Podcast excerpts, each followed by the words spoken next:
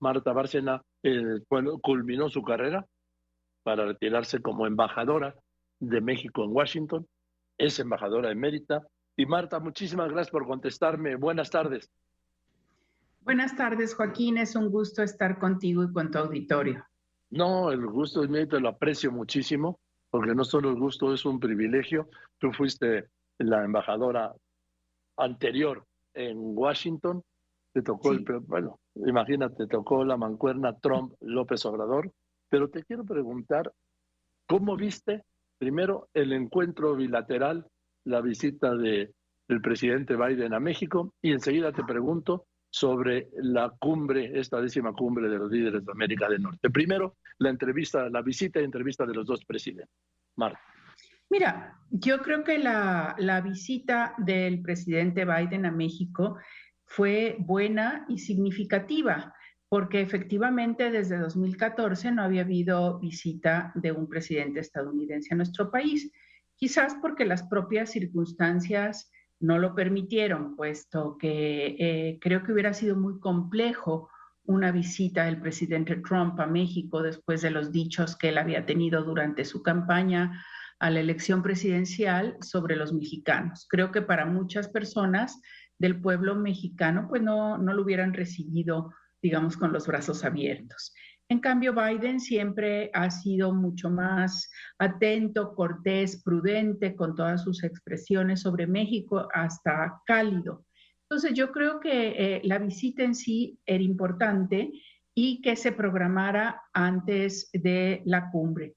Fue una visita en donde eh, prevalecieron los temas que importan al presidente Biden eh, en materia interna en Estados Unidos, es decir, migración y seguridad.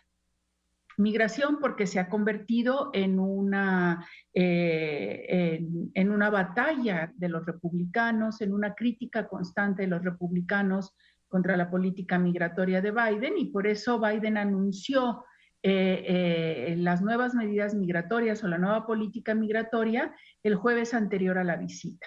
A mí lo que no, lo que me, quizás no me sorprendió o no me gustó mucho de eso es que eh, pues ya dejó poco margen de maniobra a cualquier debate o discusión con México, porque en ese pronunciamiento del jueves anterior a la cumbre dio a conocer unilateralmente que México aceptaría hasta 30 mil deportados al mes de Cuba, Nicaragua, Venezuela y Haití. Y al final de ese comunicado decía también que eh, pedía y exigía a su propio Congreso una necesaria reforma migratoria. Es decir, no le dejó margen a México de, de casi nada o nada en temas migratorios. Y en el tema de seguridad, pues lo que más preocupa a Estados Unidos desde desde la pandemia del COVID es el tema de fentanilo, que la producción se trasladó a partir del COVID de China a México. Eh, entonces, por eso cuando uno lee las declaraciones de los funcionarios estadounidenses, dicen, no solo hay que combatir el tráfico ilícito cruzando la frontera, sino toda la cadena de suministro para la producción del fentanilo, porque los precursores químicos siguen llegando a México desde China y muchos de ellos llegan de manera ilegal a través de los puertos mexicanos, Joaquín. Entonces, fue una reunión bilateral en que prevalecieron los temas que importan sobre todo a los Estados Unidos y que el discurso del presidente sobre la necesidad de una integración en América Latina pues no parecía compadecerse con los temas prioritarios en la relación bilateral. Sí, además, estoy hablando con Marta Bárcena, embajadora eminente, dije emérita, me equivoqué, perdón. Sí, soy eminente, no Embajadora eminente, sí, que hay una gran diferencia. ¿sí? Este, lo apuntas y lo apuntas bien, yo lo había también registrado. Eh, antes de subirse al Air Force One para ir al paso, eh, el presidente Bush dijo, así quiero el encuentro, ¿eh? Estos son los temas. Y se acabó, porque en el comunicado final no se habla nada de la integración de América Latina y de, y de volver a la alianza para la de Kennedy, ¿sí? tampoco se habla de, la, de lo, de lo que estuvo planteando el presidente López Obrador, de sus programas sociales, tampoco se habla de esto de la sustitución de importaciones, es volver a los años 60, embajadora. Yo creo que, que, que ese es el problema. Mira, en el fondo creo que eh, la idea del presidente López Obrador, eh, que él llama sustitución de importaciones, eh, el presidente Biden y el primer ministro Trudeau están utilizando un lenguaje que es el que se maneja actualmente a nivel internacional, que es la relocalización de las cadenas de valor o la relocalización de las cadenas de suministro.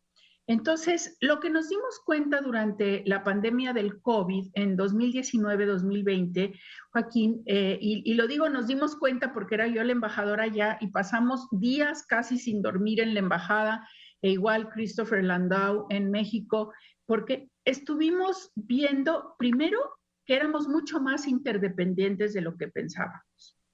Sí, que la industria estadounidense dependía de la proveeduría mexicana en muchos temas, pero que aparte, tanto México como Estados Unidos y Canadá, aún en sectores tan integrados como el sector automotriz, seguíamos, estábamos demasiado dependientes de Asia y sobre todo de China en el sector automotriz, pero sobre todo en el sector farmacéutico, en el sector electrónico, en el sector eh, químico.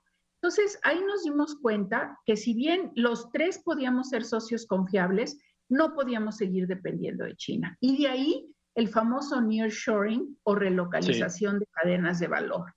Pero la diferencia con la sustitución de importaciones es que la sustitución de importaciones en México fue una integración vertical en donde producíamos todo aquí en México, sustituyendo cualquier importación del extranjero. Y aquí no, aquí es justamente crear esas cadenas tan integradas eh, como la del sector automotriz para hacer a la región de América del Norte más fuerte. Entonces yo creo que es una cuestión, sí, es una ideología un poco pues cepalina de hace muchos años con el lenguaje actual, pero creo que el objetivo al final es el mismo, es fortalecer la capacidad de competencia y de producción en América del Norte. Y a partir de ese fortalecer América del Norte, es poder jalar a otros países de América Latina, empezando obviamente con Centroamérica.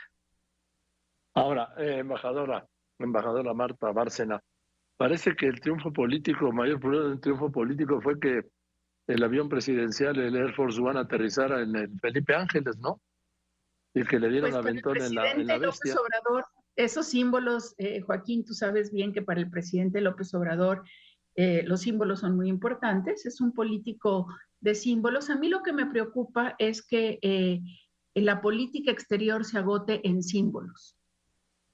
porque si la política exterior se agota en símbolos y no avanzamos en temas concretos que obviamente sean del interés de nuestros socios, pero también del interés de nosotros, entonces, quiere decir que no estamos siendo eficientes y que no estamos defendiendo los intereses nacionales.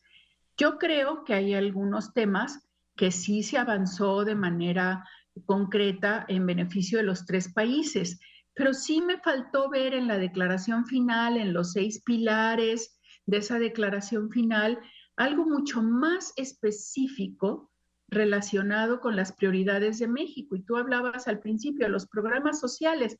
Yo digo más bien, fíjate, tres gobiernos progresistas que deberían de tener como objetivo justamente la lucha contra la desigualdad.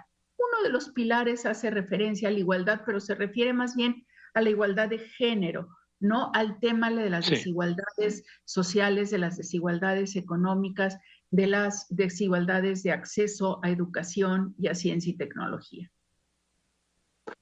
Ahora, eh, por último, Marta, esto no cambia nada, ¿eh? Porque yo he cubierto bilaterales y cumbres pues de hace 54 años, 53, ¿sí? Y de esas, excepcionalmente de alguna, salen acuerdos importantes, ¿sí? Entonces, como ya vimos, la foto, las fotos, el apapacho, los abrazos, el elevador de palacio, las esposas, y, vámonos, sí, y el, y el comunicado conjunto que siempre está hecho antes de que termine la reunión, tú lo sabes. No solo hecho, sino que fue casi todo lo, e, en ese fue otro tema que el gobierno de estadounidense manejó bien, realmente fue el que tuvo el control de la comunicación y la narrativa, puesto que sacó todos los documentos aún antes de que fueran emitidos en México.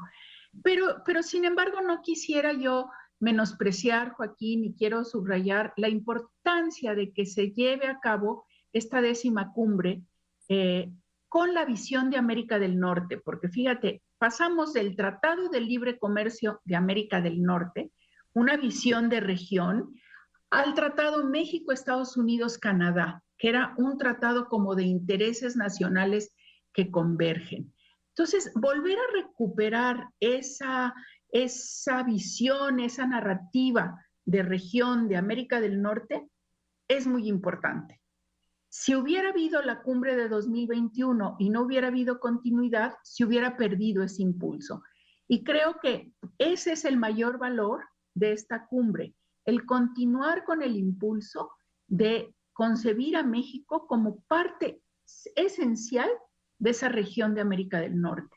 Como que México esté comprometido con la región de América del Norte, lo cual no está peleado con nuestra identidad cultural como latinoamericanos y nuestra identidad de idioma, todo, pero es reconocer que la economía mexicana depende de los Estados Unidos y que los Estados Unidos están cambiando también por la enorme presencia de la comunidad de origen mexicano en ese país y que entonces el futuro de México está indisolublemente ligado a los Estados Unidos y a Canadá.